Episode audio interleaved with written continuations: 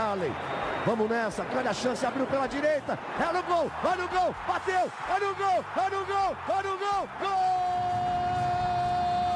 Adriano é o nome dele! Pegou, largou, tá viva dentro da grande área. O Fernandão bate! Gol! Faz o gol, garoto. Faz o gol, faz o gol, faz o gol, faz o gol. É no gol, é no gol, é no gol. É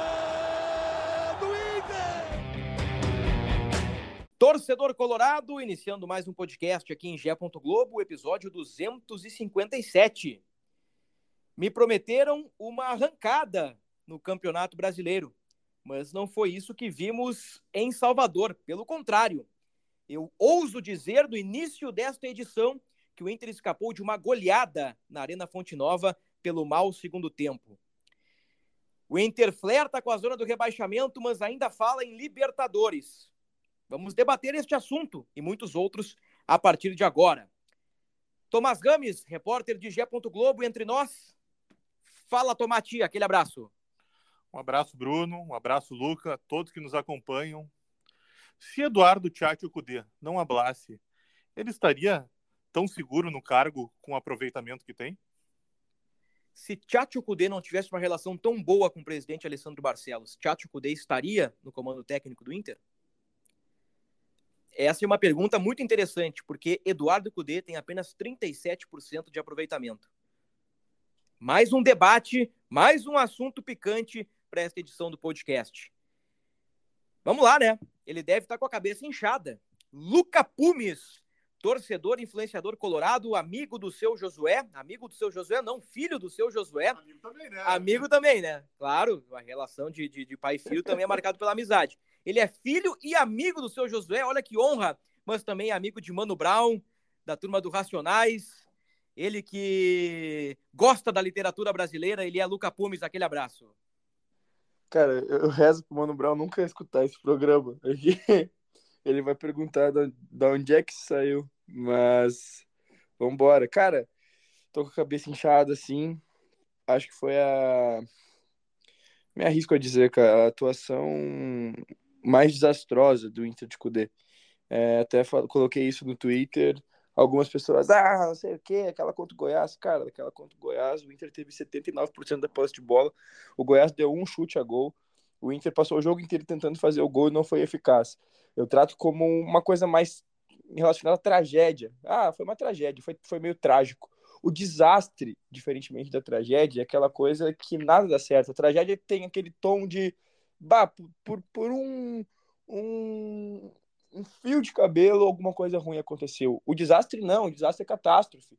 Ontem, o Internacional foi catastrófico. É, o Bahia conseguia quebrar a linha do Inter o tempo todo e não fosse é, a, a, falta de efetividade em alguns momentos e aos poucos a linha de, de impedimento do Inter funcionando ou os jogadores do Bahia não se colocando da melhor maneira, o Inter poderia sim ter ofertado com uma goleada. É, isso é bem complicado. Obviamente a gente tem que pesar, uh, Bruno e Tomás, meus amigos que já estou com saudade de comparecer presencialmente no estúdio. É, obviamente a gente tem que pesar o, o time desfigurado do Inter, né?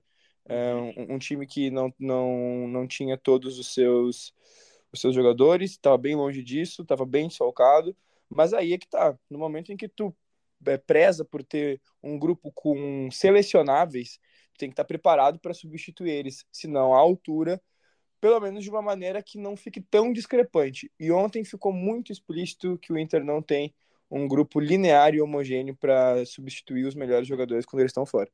Com certeza. E a campanha no Campeonato Brasileiro diz isso, né? Especialmente sob comando de Eduardo Cudê. O, o Inter com o Cudê no Campeonato Brasileiro ganhou do São Paulo e ganhou do Grêmio. É isso, né? Parou por aí. Em vários jogos com reservas, e nós vimos que né, o, o, o time suplente do Inter, algumas peças, uh, elas estão bem abaixo, né? Em relação uh, aos titulares. E eu começo pelo gol, né? O, Keiler mais uma vez levou um, um, um, golinho defensável. Mas para a gente fechar ali o, o, ciclo de apresentações, então estamos com Tomás Rames, Luca Pumes e, e eu sou Bruno Ravazoli, também repórter de Gé. Globo. Tendo em vista aí, Tomás, o, o, gancho do Luca, né, a, a, análise dele sobre a derrota do Inter, o, bom segundo tempo do Bahia, o mau segundo tempo do Inter, desfalques, eh, por onde passa esse revés, o 11 no Campeonato Brasileiro, desta vez lá em Salvador? O Inter perde no Brasileiro, né, Bruno? Isso é um fato, né? A campanha do Inter é horrorosa no Brasileirão, né? Vamos ser bem claro. Tanto que o Inter está dois pontos da zona do rebaixamento, né? E está na hora do seu Eduardo Cudê, de todo direção e grupo de jogadores, falar a verdade para a torcida, né? Que o Inter não está olhando lá para cima, né? Se o Inter está olhando lá para cima, é mais grave ainda, porque o Inter não sabe o que está acontecendo no brasileiro daí, né? Que a campanha do Inter, o Inter precisa se livrar lá de baixo, né? Tem que se afastar lá de baixo. Uh, nós estamos gravando agora na quinta de tarde, ainda tem mais três times ainda vão jogar de noite hoje nessa quinta-feira que podem passar o Inter, ou seja, o que já é ruim pode ficar ainda pior. Então o Inter precisa ter claro isso em mente para sair lá de baixo. E o Luca até citou uh, que o Inter foi desfigurado, foi desfigurado mesmo.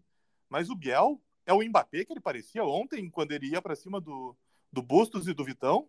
O, o Biel era o camisa 10 do Grêmio na Série B, que no outro podcast, Luca Pumes, que eu também participo, nós dissemos que o time do Grêmio de 2022 é o pior do século e, e, e, tinha Biel e tinha Tassiano, e os dois sobraram, Tomás, contra o Inter. Exatamente, o Tassiano desfilou no campo ontem, na Fonte Nova. Então, será que uh, eles são tão superiores assim, mesmo com o time misto do Inter? Não, né? A atuação do Inter foi muito ruim.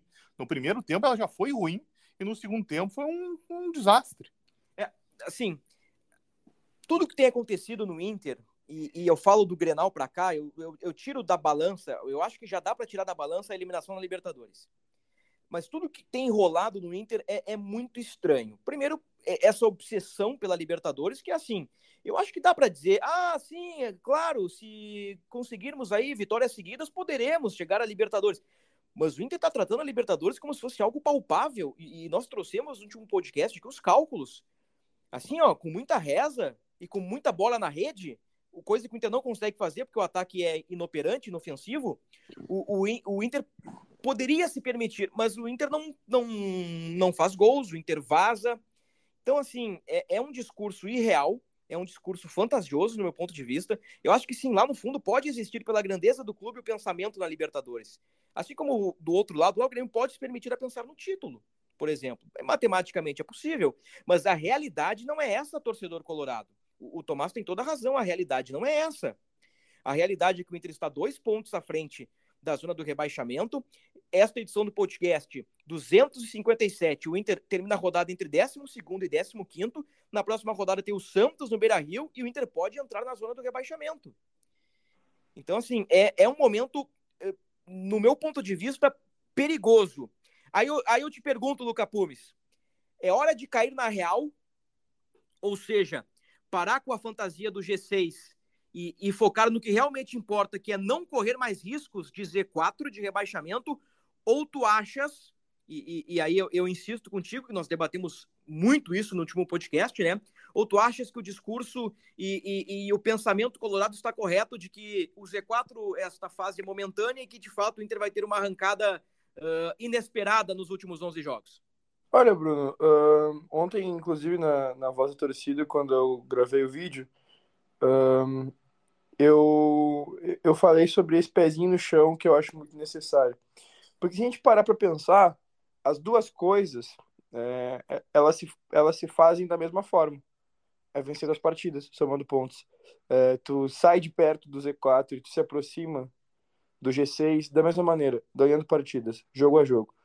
O que incomoda é, é, é o discurso, porque é, se a gente está a dois pontos da zona de rebaixamento e falando sobre Libertadores, tudo bem. Se, se tem a convicção que a partir da próxima rodada com todo mundo é, dá para ganhar e depois vai ganhar e ganhar e ganhar, ganhar, ganhar, que se tem essa convicção, mas que se lide com é, a, a, expectativa do torcedor e as, as frustrações do torcedor e um pouco do receio do torcedor de maneira respeitosa. Não estou dizendo que o Inter faltou com respeito, mas eu acho que a partir de agora é necessário essa postura. É, e aí a gente tem que fazer o exercício do si, né? Mas se, se tu tá lá, se o Tomás tá lá, se eu tô lá, é, não é essa, essa tranquilidade toda que a gente tentaria passar. É, se eu sou um dirigente do Inter hoje e eu tenho é, o encargo de dar uma explicação para o torcedor, de falar alguma coisa, não vou ficar falando para ele para ele sonhar com G6 e que a gente vai, vai por essa arrancada. Não, não, não, não, não, não, não. Eu vou falar, vamos vencer partidas, né? É, a gente tem que somar pontos, etc. E à medida que formos distanciando do Z4, ver até onde a gente chega. Queremos chegar no Copa Libertadores. Agora, dois pontos na zona de rebaixamento, com a possibilidade de ser ultrapassado na rodada ainda. Continuar com esse discurso, aí eu acho um pouco preocupante. E não é só preocupante pela questão de, de momento na tabela, mas por, sei lá, é esse entendimento que as pessoas que cuidam do meu clube têm. Eu não tô vendo isso. Tipo, eu posso confiar, mas eu, eu, eu, eu, confio com o um pezinho atrás sempre, né? Uhum. A gente já viu onde essa rua dá, gente. A gente viu em 2016 a, a, a maneira com a qual o Inter entendia a situação dele e até é, é, é um pouco mais justificável na época, porque até então o Inter nunca tinha caído. E aí é, um pouco da, da, da fábula ainda era presente.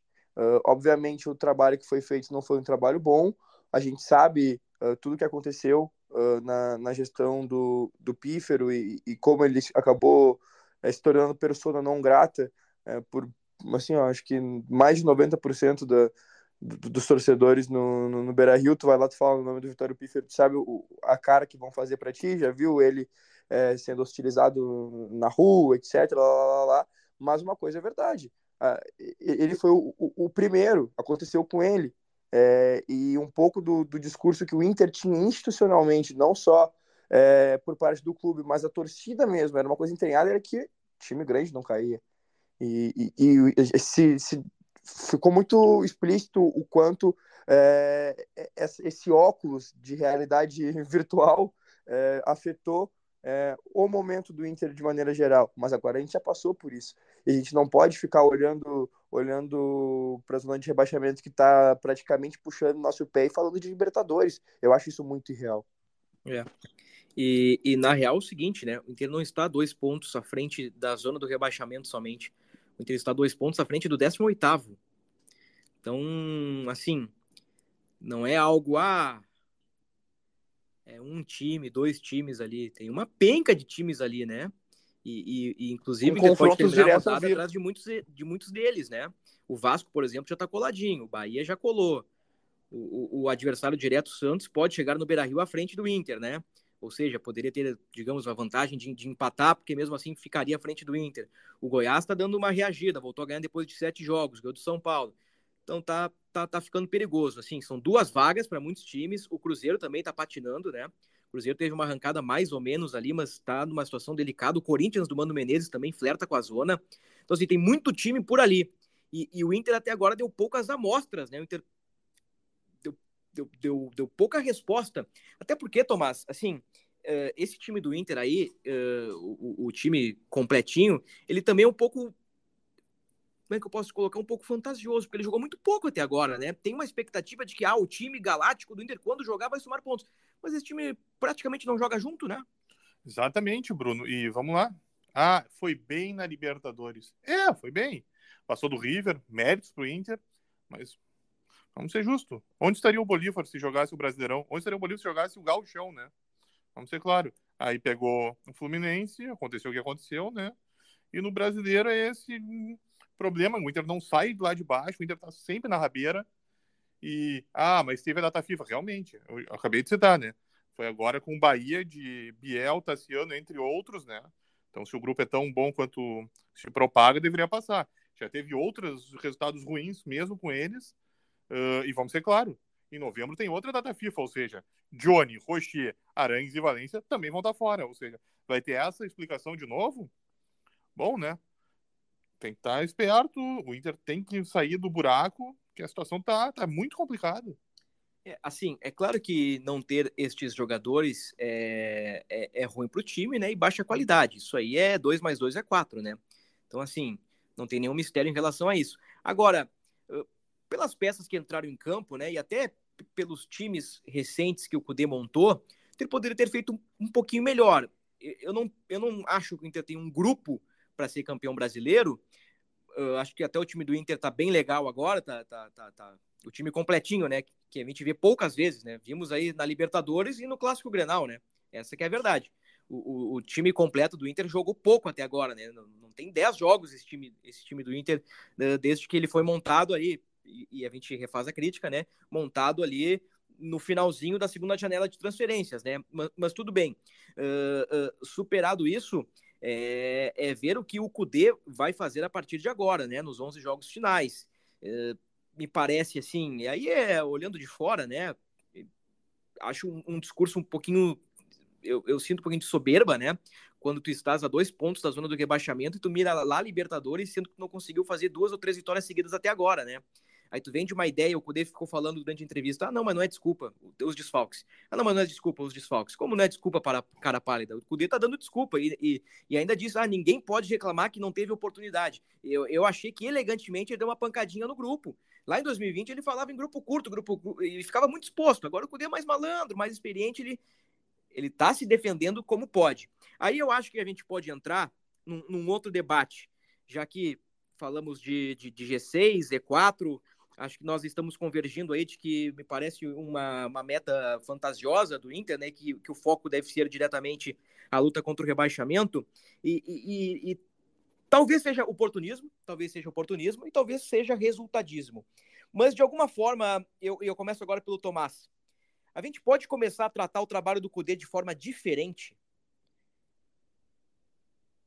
Vamos lá. Os dois candidatos a eleição Barcelos e Roberto Melo, Alessandro Barcelos e Roberto Melo, já disseram que querem o Cudê para 2024. Se criou que o trabalho do Cudê na Libertadores foi muito bom e que o Inter no Campeonato Brasileiro não deixou de somar pontos porque estava focado num bem maior que seria a Libertadores. Aí a gente vai para os números, o Cudê tem cinco vitórias, cinco empates, oito derrotas e 37% de aproveitamento. A gente pode tratar o trabalho do Cudê de forma diferente, Tomás? Vamos lá, Bruno. Uh, faz uma semana ou duas, agora não lembro, que o Luca me perguntou uh, se eu manteria o Kudê. E naquela época eu disse que sim.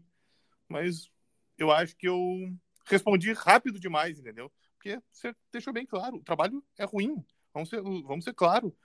O trabalho é ruim. 37% é um trabalho ruim. Não tem como defender cinco vitórias em 18 jogos de maneira alguma. Duas contra o Bolívar. Exatamente. Vamos lá, Bruno. Vou fazer agora um, um quiz contigo. Uh, qual foi o pior treinador dos, quem, qual o último treinador que teve um desempenho tão ruim quanto esse de Eduardo Cudê? Em números? Exatamente. 37% o, o Cudê. Cara, eu chutaria assim de, de imediato Paulo Roberto Falcão em 2016. Tu bateu na trave, foi quase. Sabe quem? Celso Rotti, em 2016, que, né, para todos é, é quem conduz o Inter à queda, certo? Ele ficou 100 dias. Cudê hoje completa três meses para ser mais claro, 92, ou seja, está oito dias com, com, menos. Celso Rotti treinou 22 partidas com seis vitórias, seis empates e 10 derrotas. 36,36% ,36 de aproveitamento, ou seja, é muito parecido. E ah, o Cudê tinha Libertadores. Pois é, o Rotti também. O Rotti tinha Copa do Brasil. E vamos ser honestos. Levou o Inter na semifinal. É, e as peças que o Rotti tinha, né? Vamos, pô, vamos jogar também, né? O, o Rotti tinha Paulão, Hernando, Seiras, Andershow, Valdívia, Sacha, Ailon, né? As peças do Cudê são bem melhores para fazer uma campanha melhor do que a que ele está apresentando. É. Uh, eu acho a comparação muito boa, né? Porque desde Celso Rotti, em 2016, um treinador não tinha um aproveitamento tão ruim. E assim, e, e, e, não é um recorte de, ah, três jogos, um empate, duas derrotas, né? É um recorte de 18 jogos, né? É um recorte de três meses. Então, assim, antes de passar a bola para ti, Lucas, só quero colocar aqui umas coisinhas para não parecer contraditório, porque, particularmente, eu elogiei alguns movimentos de Eduardo Cudê. Por exemplo, eu falei muito em mentalidade. Eu entendo que a mentalidade do time de Eduardo Cudê é melhor que a mentalidade do time de Mano Menezes. Esse Inter me parece ter eh, mais vontade de ganhar, é um time que aí taticamente aperta mais a saída de bola, me parece melhor condicionado fisicamente em relação ao time do Mano Menezes. Então, assim, eu, eu vejo alguns méritos uh, no trabalho do Eduardo Cudê, mas não há resultadismo.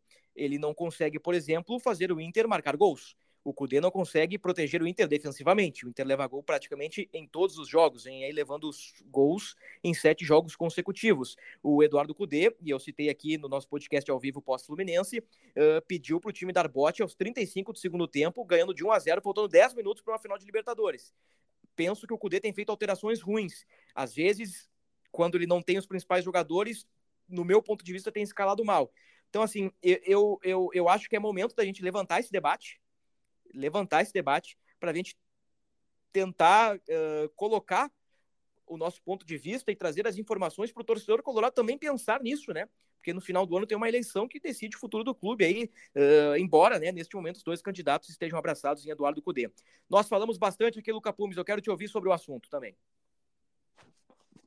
Então, Bruno, uh, é louco, né? A gente fala também de, de não ser resultadista, etc. Uh, mas é, a, a, lógica resultadista muitas vezes ela nos prende né, a, a, situações muito óbvias e análises muito óbvias, mas quando de maneira nenhuma o resultado aparece, não tem como tu não ser. E aí, sei lá, alguém pode dizer, bah, mas se o Inter tivesse perdido ontem, eu vi essa discussão, se o Inter tivesse perdido ontem, é, assim como perdeu, mas estivesse na final da Libertadores. Bom, se, não tá obviamente a gente ia estar tá falando outras coisas, o aproveitamento ia ser muito parecido. O aproveitamento, tipo, eu, se a vitória do Fluminense, contra o Fluminense concretizasse, o aproveitamento em, em, termos percentuais seria muito parecido ainda, mas o Inter estaria numa final de Copa Libertadores. Estaria. E a gente estaria vivendo um outro momento encantado e tentando apertar mais um pouco uh, o que a gente podia viver com menos tempo ainda para buscar o Campeonato Brasileiro, provavelmente, porque em outra partida ali ia ter que em uma outra partida ainda ia ter que poupar para para tentar chegar vivo, mas isso não aconteceu. O, é, o, o, objetivo pelo qual a gente abdicou de tanto no Brasileirão, ele não chegou. É, lá no começo da, do ano a gente falou de, de, dos termos, dos termos não, dos objetivos é, financeiros e desportivos né, do, do Inter, e eu não sei em qual dos dois, mas é, se, se posicionava como semifinalista da Copa Libertadores. Eu tô errado? Era oitavas. Oitavas só? Oitavas, quartas, uh, aí o, o gauchão era final, mas o gauchão é um valor fechado, né? Mas o esportivo aí... não era semifinal, Thomas? Tu, tu consegue lembrar? Da Libertadores, não. Mas aí que tem um detalhe. Era G4 do Brasileirão. É. Olha onde o Inter tá, né? Não, é, e aí a gente abre outro parênteses. Era justamente aí que eu ia chegar a gente, a gente chegou perto aí, ou superou o que, o que se esperava é, nesses termos aí de início de temporada, que às vezes a gente fica sabendo uh, e, e gosta de debater, mas sendo bem sincero, todo o resto é catastrófico. Então, é, a gente se torna repetitivo às vezes, mas é importante lembrar o que aconteceu com o Inter no Galchão, o que aconteceu com o Inter na Copa do Brasil, é, a maneira com que o Inter caiu no Gauchão, a maneira com que o Inter caiu no Copa do Brasil, o que aconteceu com o Inter na Libertadores, a dor que ainda existe disso. Só que a gente não pode nem se dar o luxo hoje de, de continuar vivendo esse luto, por exemplo, como a gente viveu quando acabou o Campeonato Brasileiro na, na temporada de 2020 no ano de 2021, né, por conta da pandemia. Porque o, o Inter ainda tem uma coisa muito importante a fazer, né? E aí é aquilo que o Tomás falou, não tem nem como, não, tá, não dá para dizer que o Inter entrou de férias em outubro, porque tem muito Campeonato Brasileiro pela frente uh, em relação ao, ao, que a gente precisa fazer. Mas se a gente olhar em termos de rodadas, não é tanto Campeonato Brasileiro assim, o Inter precisa reagir de maneira rápida. E aí esses erros que vocês estão citando, de um treinador que eu adoro, que eu adoro em relação à mentalidade e tudo mais, é, eles podem acabar comprometendo, porque se a gente tem pouco tempo para lidar, os erros têm que ser minimizados. Que na próxima rodada uh, os jogadores voltem, que aí emendem 3, 4, 5, 6 vitórias e o que a gente está falando agora aqui caia por terra. Tomara. Mas se não acontecer, o Inter vai se complicar muito no Brasileirão. E aí, aquele ano que quase ficou marcado por uma, uh, uma taça de Libertadores da América, pode acabar de maneira trágica. Não é isso que a gente quer. É. Mas assim, né? Uh, é importante colocar e aqui sendo sincerão mesmo com, com todos vocês, não teria por que mentir, né? Não, não teria por que falar o contrário. A Libertadores é exceção, né? A Libertadores foi exceção no ano do Inter. Ele jogou muito pouco.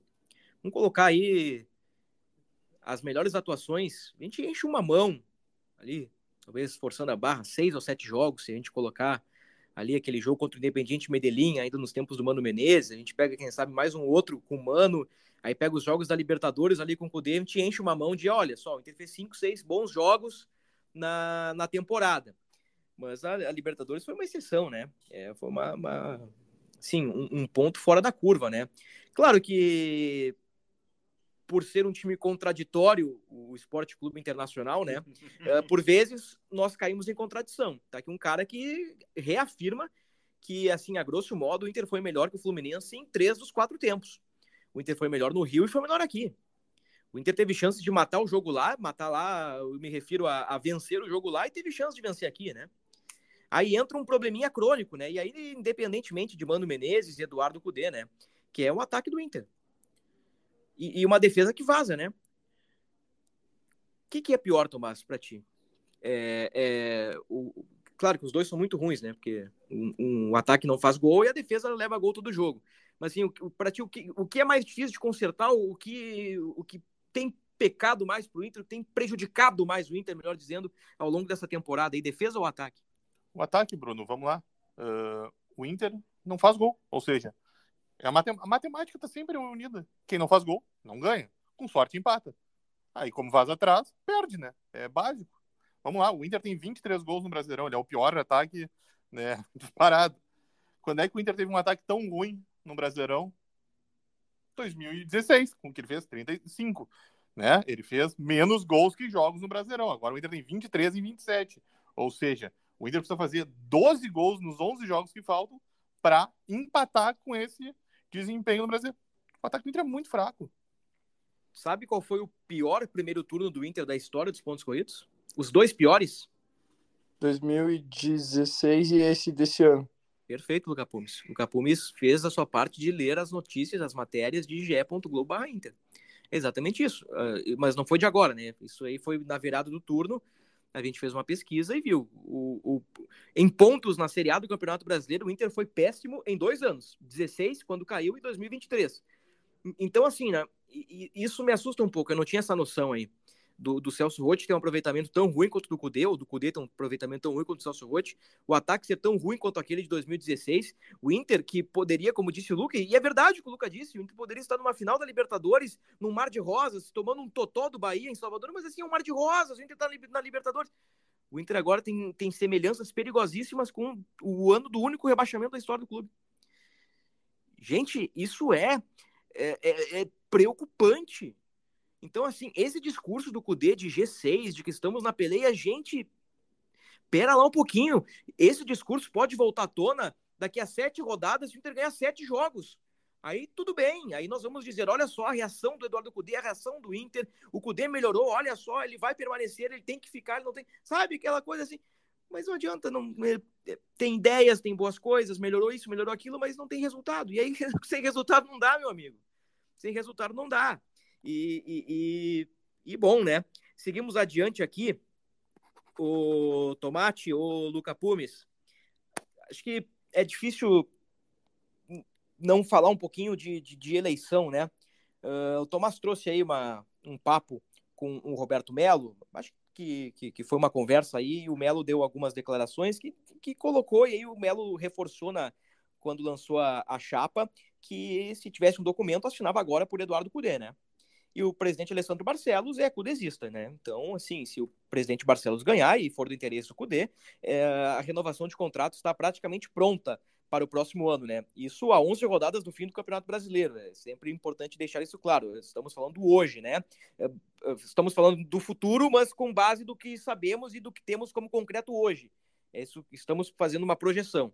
Mas assim, né? O, o Melo já começou atirando do outro lado com personagens como Delcir Sonda, como Fernando Carvalho, Giovanni Luigi. Tivemos Marcelo Medeiros no lançamento da chapa de Roberto Melo fazendo críticas ao Cudê, dizendo ah, que se ele não tiver aquele jeito do Marcelo, que é uma grande figura, uma grande personalidade. Do Medeiros. Se não, se não der o chilique, o, sabe, o Cudê é um bom treinador. Mas assim, Uh, eu estou muito curioso pelos próximos capítulos, pelos próximos desdobramentos, se o Inter mantiver essa briga contra o Z4, né? Que é muito fácil o Cudê tá, tá indo bem, o Cudê tá legal, se abraçar no Cudê. Eu quero ver quem é que vai se abraçar no Cudê se esse aproveitamento continuar assim, né? Então, uh, teremos uma eleição uh, no Conselho em novembro e no Pátio em dezembro o Melo lançou a chapa, né? Citamos aqui alguns personagens. Uh, Melo se agarra a alguns ex-presidentes, ao Aldelcir Sonda, no momento se agarra Eduardo Cudê, e pelo que sabemos do presidente atual, da gestão, do candidato à reeleição, Alessandro Barcelos, ele vai se apoiar em Eduardo Cudê. O, o Barcelos, por uma questão de estratégia Tomás, Luca e, e, ouvintes, ele vai fortalecer a campanha depois da eleição no Conselho Deliberativo. Que aí ele vai intensificar a campanha aí, claro, né, para dialogar e para conversar com o sócio. E lá na frente, em dezembro, o, o, o torcedor colorado, o sócio colorado, né, o sócio em dia colorado, vai, vai votar na eleição entre Alessandro Barcelos e Roberto Melo. Sem entrar no mérito, Luca Pumes, de, de, de, de, candidato, mas tu, tu é sócio, evidentemente, né? E tu tens, tu, tu estaria apto a votar na eleição, né? Sim. Perfeito. Então aí o Luca Pumes pode decidir o futuro do Internacional nas urnas, né? Lá em dezembro. Tem, muito, tem muita água para passar debaixo dessa ponte, mas eu trouxe aqui um, um, um cenário, né? que faltando 11 rodadas para o fim do Campeonato Brasileiro, o Inter a dois pontos do Z4, 12 do G6, os dois candidatos falam em Eduardo Cudê. Mas o futebol é cíclico, o futebol é dinâmico e as coisas podem mudar da água para o vinho. Tem um slogan de uma rádio conhecida nacionalmente que é: em 20 minutos tudo pode mudar. E de fato, no futebol, essa é que é a grande verdade, né? Como diria o poeta uh, amigo nosso aqui, gaúcho Argel Fux, a verdade de hoje é a mentira de amanhã é. e, e, e segue o baile. Muito bem, Luca Pumes, o Inter pega Santos, Vasco, Santos em casa, Vasco fora e Coritiba em casa. Quantos pontos o Esporte Clube Internacional vai somar? Sete pontos. Sete pontos. Eu fecho agora, Tomás. É, isso é um desejo ou uma previsão? Previsão. Ah, uma previsão. Para mim é um... Assim, ó, na, na moral, velho. Na moral. A gente tá num, num, tom um pouco mais crítico com o Inter, mas Santos e Curitiba em casa é seis pontos, né? Dois jogos para seis pontos. E o Vasco aqui, ó, conseguindo um empatezinho lá, segurando o Vegete, sete pontos, tá no lucro, Tomás. O Vasco tá jogando mais que o Inter. Tá jogando mais que o Inter. E olha, eu não sei se o Santos não tá com futebol equilibrado ao Inter. Tudo, tudo bem, eu continuo concordando, mas. É, quer dizer, eu concordo e continuo com, com, com a possibilidade ali do que o Bruno falou, porque são duas partidas em casa para vencer. Se o Inter, se o Inter completo, como o Inter que jogou contra o Grêmio, como o Inter que jogou contra o Fluminense, joga contra o Santos e contra o Curitiba em casa, ele tem que vencer e ele tem bola para vencer. E como como o Bruno foi muito feliz falando, é, indo lá, sabendo, sabendo que o Vasco está jogando como tu falou, que está jogando mais bola. O Bruno foi perfeito, falou, segurando o Vegete, voltando com, com, com um ponto, é um baita resultado, ainda mais pela circunstância e pelo, pela questão de ali ser um adversário direto e tá jogando fora de casa. Então, faz sentido, né? E no Vasco, um reencontro, né, de Cudê com o Zé Gabriel. Que delícia. E o Inter reencontrará Praxedes também. Aliás, Praxedes está tá, tá legal aí nessa recuperação do Vasco, é titular, fez gol contra o Fluminense, deu assistência agora pro gol do Paier na rodada. Vasco que venceu o bom time do Fortaleza pelo placar de 1 a 0. O Inter tem uma sequência de cinco confrontos diretos. Talvez sejam quatro confrontos, a depender do, do que vai acontecer com o Cruzeiro, né? Que é o quinto nessa lista. É Santos em casa. E aqui, ó, ó, ó Luca, é importante isso aqui, ó. Tudo quarta domingo, tá? Não, não, não, tem mais, tipo, ah, 20 dias até o próximo jogo. Agora, agora o bicho vai pegar. É Santos em casa domingo, Vasco fora na quinta, Coritiba em casa no domingo, América em casa na quarta e Cruzeiro fora no domingo. Até, não sei se o Cruzeiro é dia 5 ou 8 de novembro, mas até lá é pancadaria. É, é, é chumbo grosso no Campeonato Brasileiro. É, é, a gente pode ver de duas maneiras, né? É, é bom se embalar, é ótimo, porque, porque enfim, é, mantém o ritmo, mas se vier uma cacetada no meio disso, tem pouco tempo para recuperar psicológico, enfim, uh, talvez um pouco daquela parte do mental, que a gente sabe que o Kudê é bom em, em reerguer e, e tem um, uma psicologia boa em cima dos jogadores, o grupo está fechado com ele. Uh, a gente com certeza é, é, pode colher bons frutos, mas é, é, perigoso, né? É um momento perigoso e é um momento que o Inter precisa é, colocar o 110%, né? Se antes a é. gente falava que o Inter precisava jogar com corda esticada, em algum momento a gente abandonou esse discurso porque agregou qualidade, hoje a gente volta pro pezinho no chão de dizer 110%, corda esticada, tem que dar o máximo do máximo do máximo, porque se tirar um pouquinho o pé, talvez não é nem que o Inter não consiga, mas é que pelo tamanho do resultado que o Inter precisa ter em relação ao total de vitórias, é, o, o, mínimo erro pode gerar uma consequência bem grande para o Inter. É. Então, confirmando Santos, Vasco, Coritiba, América e Cruzeiro. Aliás, no primeiro turno, né, o Inter nesta sequência, aí somando Bahia, né, O Inter perdeu nesta quarta-feira. O Inter fez 14 pontos em 18. Aí já começou largando mal, né? Ao ser derrotado lá, lá em Salvador. Tem que, é... ganhar, tem que ganhar cinco para superar esse primeiro turno, né? Eu vou, eu vou apresentar para vocês mais algumas doses de contrariedade. Tá? O que, que eu vou dizer para vocês? Eu, eu acho que nesta sequência o Inter encaminha a permanência na Série A. Ou seja, a, a, a rigor, o Inter escapa. Nesta sequência, o Inter faz aí 9, 10 pontos. A galera ali no entre devoramento vai ficar para trás, o Inter vai criar uma gordurinha e vai, até o final do campeonato, vai catimbar e vai escapar. Agora, para Libertadores, eu, eu, eu, eu não, não, visualizo mais, né? Até porque tem muita gente brigando lá em cima. Tem Bragantino, tem Grêmio, tem Palmeiras, tem Flamengo. Palmeiras só pensando no brasileiro, Flamengo com Tite, Atlético Paranaense que ganhou do Grêmio, tem Fluminense que não tem título garantido na Libertadores, tem Fortaleza que não tem título garantido na Copa Sul-Americana, tem o Atlético Mineiro do Filipão que até perder para o Coritiba do Slimani vinha numa sequência muito boa, é, é, é o segundo ou terceiro colocado no retorno. Então, assim, ó, o Inter não tá hoje nessa turma, né? Mas eu, eu vejo que, que, que essa sequência pode ser o, o encaminhamento para a permanência na Série A. Uh, agora, sendo um pouquinho contraditório, o jogo, para mim, para mim, o jogo contra o Santos, e eu acho que não, eu acho que eu não, nem vou ser contraditório, na verdade. Eu acho que o jogo contra o Santos ele vai ser um divisor de águas. Porque o Inter está a 90 minutos de uma espiral de crise. Uhum. Porque assim, se o Inter inventa de perder para o Santos, e entrar na zona do rebaixamento, não há Rocher, não há Arangues e não há Enervalência que suportem a pressão e a cobrança das arquibancadas e quando o trem descarrilha é difícil colocar no lugar. Então assim, ó, uh, o Inter tem 90 minutos para confirmar o seu favoritismo, assim como fez no Clássico Grenal, se impor, dar boas amostras, porque no Grenal o Inter deu boas amostras de futebol, e nós comentamos aqui, o Inter do Cudê deu boas amostras de futebol, e nós falamos diversas vezes aqui, o Inter tem que confirmar com o resultado, não adianta jogar 300 bolas na trave e perder de 1 a 0 aí não me adianta. Tem que ganhar do Santos, respirar, porque se o Inter inventa, Tomás, se o Inter inventa de tropeçar, não há enervalência que aguente um, um, um time do tamanho do Inter numa espiral na zona do rebaixamento. Mas agora uma vitória também aí seria um, um, um, respiro, né? É isso, o Inter precisa respirar, o Inter precisa ter um alívio. O Inter precisa sair da confusão. O Inter tá muito tempo que ele vive na confusão, ele ele parece que ele bota a cabeça para fora da água um pouco, mas já volta e afunda e começa a se debater lá embaixo. Ele não consegue ter um pingo de tranquilidade. Tá aí, teve a eliminação da Libertadores, daí todo mundo acreditou, né? Ah, beleza. Esse time do Inter é bom e vai e vai conseguir subir, vai subir na tabela e vai lutar pela Libertadores. Não é o que está acontecendo. Então, chegou o momento do Inter mostrar mesmo que esse time é bom, como tanto se acha, né? É, assim, mas uma coisa que a gente precisa pontuar também, né? É, a gente, a gente praticamente convergiu em, em tudo aqui, uh, mas a gente tem duas partidas depois disso, uma vitória em casa e uma derrota fora. Obviamente a gente esperava que o Inter começasse a encaminhar um, um, um como é que eu vou dizer? Um, uma arrancada. Uma arrancada, né? Eu, eu usar outro termo, mas é, uma arrancada que, que deslanchar é muito bom. Um, um, de fato estonteasse, assim. Mas, gente, vamos lá também.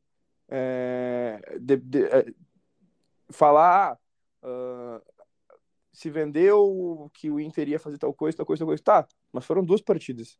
Óbvio, a posição incomoda e tudo mais, mas uh, não dá para ser definitivo nem para um lado nem para o outro. O Inter venceu o clássico em casa, uh, jogou muita bola em cima do Grêmio. Uh, preocupa porque o Grêmio chegou muito pouco e fez dois gols. E aí é, eu, eu, discordo um pouco do Tomás em relação a, ao ataque e à defesa, embora eu acho que seja uma coisa muito tênue. Eu acho que a defesa me preocupa mais, uh, porque, enfim, por mais que os dois gols que o, que o Inter tenha tomado uh, tenham sido falhas do, do Rocher, na minha concepção, ele falhou nos dois, uh, e ele estava descontado, uh, via de regra o Inter falhou, e tem muito tempo que o Inter eh, não deixa de falhar né, defensivamente em algum momento. os gols do Fluminense foram muito rápidos, por exemplo, na Libertadores ali, tipo, em seis minutos o Fluminense decidiu a partida, o sistema defensivo do Inter ficou perdidinho, perdidinho, óbvio, não teria acontecido se o, se o, se o Valência ou outros jogadores também tivessem aproveitado algumas chances em outros momentos do confronto, mas a, a defesa do Inter ela falha via de regra, né? É, uhum. O, o ataque do Inter ele, ele se torna inoperante em algumas circunstâncias, mas a defesa do Inter ela falha via de regra. Então eu acho que linearmente a defesa do Inter me preocupa mais ainda. Mas gente, foram duas partidas depois disso. É uma vitória e uma derrota. A gente não falou que o Inter era o melhor time do mundo depois do, do Grenal e a gente também não pode tratar o Inter como o pior time do mundo depois do, dessa derrota contra o Bahia. E era uma coisa até meio esperada. Se, se olhar o Inter que entrou em campo, é, eu, eu não, não confesso que que, que, já me preocupava bastante antes, não via como uma vitória tão certa ainda. Obviamente, eu queria uma vitória do Inter lá na, na, lá na Bahia, mas eu não esperava que o Inter fosse, ter, fosse fazer uma atuação sólida e, enfim, tá, não esperava mas... também que fosse tão ruim quanto foi, mas tu... é, é, é, um jogo, gente, é um jogo. Tu, tu me deu dois ganchos, Luca Pumes. O primeiro, uh, que aí eu vou discordar amigavelmente do amigo. Vai lá. Uh, tudo bem, é, tá certo. Assim, a, a, o Inter ganhou do Grenal e perdeu para o Bahia. Mas assim, o que eu não concordo contigo é, é, colocar esse jogo num contexto como se ele fosse um contexto isolado. O contexto é que o Inter vendeu que iria jogar 12 finais, que ia dar vida por não sei o quê, não sei o quê, enquanto o Bahia o Inter tomou um totó. Ah, o primeiro tempo foi legal? Foi, é, foi, é, teve ali uma ou duas chances tal, teve um pouquinho mais de controle, o Bahia também não estava tão legal. O Rogério Ceni no intervalo mexeu e o Inter tomou três gols no segundo tempo, anulados por centímetros. Se os caras estão um, um, um, passo atrás, o Inter teria levado pelo menos 3 ou 4 a 0 do Bahia. Talvez seja uma leitura uh, simplista demais, mas é, o segundo tempo foi muito ruim. Tem uma bola com o Maurício, né? Então, assim, eu, eu entendo teu ponto, mas eu não posso desvincular do contexto. O contexto é, o Inter está numa situação muito ruim no campeonato e precisava reagir, e me venderam que o Inter reagiria. E o Inter não reagiu. O segundo ponto é, e, e aqui uh, não é só em relação ao comentário do Luca, tá? Isso é principalmente em relação a coletiva do Cudê. Ah, porque os desfalques, isso, os desfalques, aquilo, meu amigo. O Inter entrou com Kehler, Bustos, Vitão, Mercado e Dalbert. Ah, o Kehler isso, o Kehler é aquilo. Beleza, mas o Kehler jogou Série A e joga Série A desde o ano passado. Bustos, Vitão e Mercado é, é o trio de defesa vice-campeão brasileiro. E o Dalbert é um jogador de nível Europa que está sem ritmo de jogo. Aí podemos dizer que teve uma queda em relação a René. Aí meio campo é uh, Gabriel Rufi Rufi, é o Gabriel Rufi Rufi, com contrato renovado até 2025. Bruno Henrique, que é um jogador também de hierarquia, e, e todos dissemos isso, e, e, o Bruno Henrique não perde por ter jogado mal esse status, né? De, de ser campe, campeão por Palmeiras, Corinthians, fa, faixa de capitão, eh, Al Ittihad, é um jogador de qualidade. Maurício, Alan Patrick Wanderson, o trio de meias titular, e Luiz Adriano, que é o reserva do Valência. Gente, é tão ruim assim para não jogar nada contra o Bahia? e para depois do jogo ficar dizendo que os desfalques, os desfalques, os desfalques, os desfalques. Peraí um pouquinho, esse time do Inter que entrou em campo é melhor que o do Bahia. Assim no papel. Claro que o jogo tem pormenores, tem uma bola parada aqui, tem um movimento do treinador ali, aí entra o, a, a, o divertimento do esporte, né? Do esporte de futebol. Eu tô tão enganado assim, Tomás, ou, ou, ou essa barca ela, ela, é ruim e eu tô viajando na maionese? Preciso, Bruno. 100% de aproveitamento. Foi fantástico na tua avaliação. Esse time do Inter que entrou ontem, tinha qualidade sim para vencer. E opa, vamos ser claro, né? Teve tempo para treinar, né? O Cudê deu três dias de folga depois do Grenal e uma semana para trabalhar, ou seja, dava para montar uma estratégia com esses jogadores aí que já estão trabalhando há algum tempo, né? Montar um time para superar o Bahia, que é bem problemático e tem uma das piores defesas do Brasileirão, né? Vamos deixar bem claro. O Bahia fez um 6 a 4 extraordinário com o Goiás, né? O Bahia com, com o Rogério Ceni não tinha vencido em casa ainda. Mas é isso, né? É, é, um time também que não vence o Inter, no caso, né? Quatro meses fora de casa, né? Última vitória com gols de Jean Dias e Alemão. Sabe o que eu acho que esse. Ô, Luca, sabe que essa virada sobre o América Mineiro lá atrás, em 25 de junho, com gols de Jean Dias e Alemão, travou o, travou o Nintendo, sabe? Do Inter fora de casa. Tipo, amaldiçoou o Inter fora de casa. Porque o Jean Dias com o Cudê não joga e o Inter conseguiu 10 milhões pelo alemão. Cara, é algo. É algo assim, ó, que não é só com 2023 do Inter a gente vê isso. A última vitória, gols de Alemão e Jean Dias. Cara, eu, eu, eu, esse, esse dia aí foi é engraçado. Eu, ganhei mil reais, né? É, Sim. No, nesse dia. É, é, um jogo que eu tenho bastante carinho, que eu transformei em 1.700 na partida seguinte, que foi a partida da Libertadores. E se eu tivesse tido um pouquinho mais de ousadia, porque eu ia apostar com, com gols do Luiz Adriano ainda, é, eu, eu teria somado uma bela, uma bela grana, mas é. eu não quis arriscar o que eu já tinha na mão. Apostasse então... no gol de letra do Jean Dias contra o América. Não, não, gol de não. letra não. o gol, né? É, não, não, mas imagina. Imagina se, se tivesse essa, essa, essa probabilidade aí. Meu Deus. Mas enfim, uh, de lá para cá, nada nada de bom, né? Fora, fora de casa, realmente. E, e, e, eu desisti depois disso, né? De colocar algumas coisas, alguns valores no Inter, porque não, não é o que, o que diz a probabilidade. É. Assim, como eu disse, novamente, talvez sendo contraditório. Eu, eu acho que o Inter ganha do Santos, vamos pro palpitão aí. Acho que o Inter vai ganhar do Santos. Mas assim, o Inter tá sob risco, né? Porque o que, que significa o jogo do Santos pro Inter? Vamos lá. Uh, para mim isso é realismo, tá? É, é, ser real, é ser verdadeiro. Mas vocês podem dizer que é pessimismo, não tem problema nenhum. Uh, o Inter se ganhar do Santos respira apenas. Se o Inter perder para o Santos pode entrar numa crise, inclusive dentro da zona do rebaixamento a 10 rodadas do fim. Então assim, gente, é com, com, com o Vasco fora de casa logo na sequência. Então assim, ó, é, é um cenário que, que tem me preocupado e não é de hoje, né? Quem acompanha esse podcast lá atrás Desde aqueles empates com o Corinthians, aquela derrota do Cuiabá, eu venho alertando: olha, gente, o Inter largou o Campeonato Brasileiro de mão. Largou de mão, não, não dá para ser assim. Tudo bem, tinha Libertadores, pô, bacana. Pô, Inter chupou bala, né? Era para ser finalista da Libertadores e o, o, podcast hoje era tipo assim: ah, tá, perdeu pro Bahia, dane-se, o que importa é Libertadores. Mas hum, infelizmente não foi assim, né? O Inter caiu pro Fluminense em, em, jogos em que foi melhor que o adversário, foi inofensivo, não digo inofensivo, né? É ineficiente, essa é a palavra, o Inter foi ineficiente atrás e na frente, né? Então não conseguiu parar o Cano, que fez três gols em 180 minutos. Mas é isso, né? Uh, infelizmente, a tônica do podcast de hoje ela vai para um lado mais crítico e, e no meu ponto de vista, uh, que é a realidade do Inter, né? Que é a realidade do Inter. Um time que até agora não fez nada no Campeonato Brasileiro, que se apega não sei no que para pensar em G6. O, o, o Kudê uh, faz um trabalho em aproveitamento muito ruim, apenas 37%, mas ele trouxe boas uh, notícias, né? Já citamos algumas delas em relação aos tempos de Mano Menezes, mas ele não ganha. aí aí é, é, ver como essa equação colorada ela é, ela é difícil, né? O Inter é um dos times mais difíceis de analisar no futebol brasileiro. Uh, muito bem, meu amigo e meu querido uh, Luca Pumes, o teu palpite para Santos e Inter? Uh, 3x1 pro Colorado. É um bom palpite. Tomás Rames. Vamos lá. O Tomás vem com, vem com, com a pá de cal agora. Não, não, vamos, vamos fazer uma agenda positiva, 2x1 um pro Inter. Depois desse podcast de agenda positiva, é, é isso aí. Vamos... Mas é isso, né, pessoal? Estamos uh, largando a real aqui, né? Temos três pontos uh, diferentes aqui, né? Temos o ponto Tomás, tem eu falei bastante no, no, episódio de hoje. Também temos o Luca Pumes. Infelizmente, né, não conseguimos fazer uma gravação presencial, porque eu gosto de olhar o grão dos olhos de Luca Pumes enquanto ele se emociona ao falar de internacional e, e das. Uh, como é que é a palavra? Das.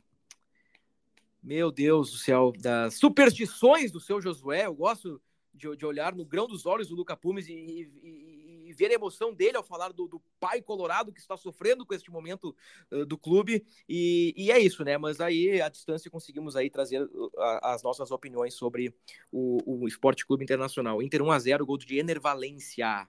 Ô, ô, Bruno. Vai lá, meu amor.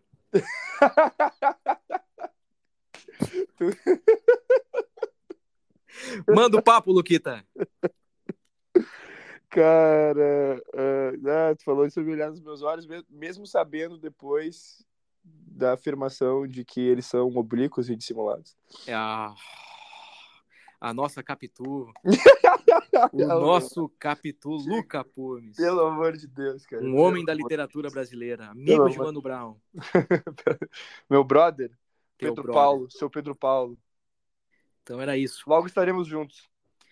Ô, ô Tomate, para a gente fechar, algo que deixamos passar, algo que tu queira acrescentar, uh, uma informação, enfim. Olha, Bruno, um, um, o Cudê vai ter os reforços, né, do, do Rocher, do Johnny, do Arangues, do René, do Valência, que sem dúvida vão melhorar o time do Inter, né? Mas algumas dúvidas, né, sobre as questões do Rufi Rufi, do Dalbert, do Gumalho, né, do Luiz Adriano, que são peças importantes para o grupo, né? Mas Vamos ver, né, se com esse, com o time ideal, ah, o Inter toma jeito, né? E, enfim, dá uma alegria pro Luca aí para sair lá de baixo. E né, o Cudê tinha dito depois do Grenal no vestiário, lá naquele vídeo dos bastidores, né, que em 12 jogos ia tentar 12 vitórias, né? Não vai já dar, né? Mas acho que 11 também não vai dar, mas de repente umas 7 assim, né? Talvez esse time do Inter aí consiga. Vamos ver o que eles aprontam. Bom, seis vitórias no Beira-Rio com 18 pontos, mais 32 que já tem, 50. Bom, adeus Z4 e a gente acaba com essa porcaria de assunto Z4, né? Aí Libertadores aí já já fica mais difícil. Eu tô com a impressão de que uh, falaremos bastante sobre uma Sul-Americana em 2024. Ali, ali na, na, minha participação anterior, eu falei uh, que eu acredito numa escapada, né? Uh, nesses cinco jogos que o Inter terá pela frente, Inter vai dar uma escapada aí, vai abrir uma gordura para a zona do rebaixamento, e eu acredito bastante nisso por conta da sequência de jogos. O time do Inter ele é pouco jogado, e, e nós pincelamos isso nesse podcast, né? O time ideal jogou poucas vezes, e bom, de um jogo para o outro, eu acho que eh, isso deve ter acontecido no máximo uma vez, né? No Inter repetir um time de um jogo para o outro com os Galácticos, né? Com, com, com, os Galácticos, eu digo, Rocher, Arangues, Valência, esses caras aí que melhoraram uh, inegavelmente o time do Inter. Mas nessa sequência, quarta e domingo, quarta e domingo, vai ser bom porque o Inter vai, vai, vai ter finalmente um time jogado, vai ter um time ali com ritmo de jogo. Algo que me preocupou bastante e acho que pode ter feito um pouquinho de diferença contra o Fluminense ali no mata-mata da Libertadores. O, o Luquita, alguma coisa a acrescentar aí para a gente fechar essa edição? Um abraço pro meu progenitor, né? É, ah, é isso aí, um abraço para ele. E, enfim, é isso. Uma dúvida, Tomás Gomes, progenitor é o pai ou é o avô? é o quê? É o Como papi? É? Eu tenho a impressão de que progenitor, e eu tenho essa impressão por conta das palavras cruzadas. Eu, eu tenho fases no ano em que eu faço palavras cruzadas. Eu adoro fazer palavras cruzadas. E, se não me engano, certa vez eu fiquei na dúvida e o progenitor, a resposta não era pai, era avô a resposta. Não, não. Então, então eu fiquei, é aqui... Porque o genitor é o pai, o progenitor seria. Vamos ver. O progenitor, é, o progenitor é o pai, é. Ele, ele então, dá a origem, né? É, é, o que dá a origem. É, então é. Eu, eu tava com uma impressão errada. Então, o que, que deve ser o avô? O.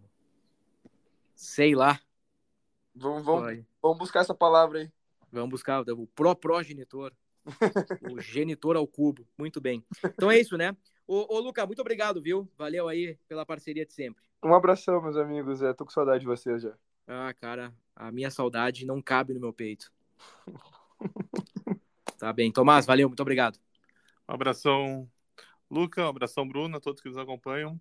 Vamos ver o que, que o Inter né, oferece ao torcedor no domingo, né? O Beira Rio deve receber um bom público, né?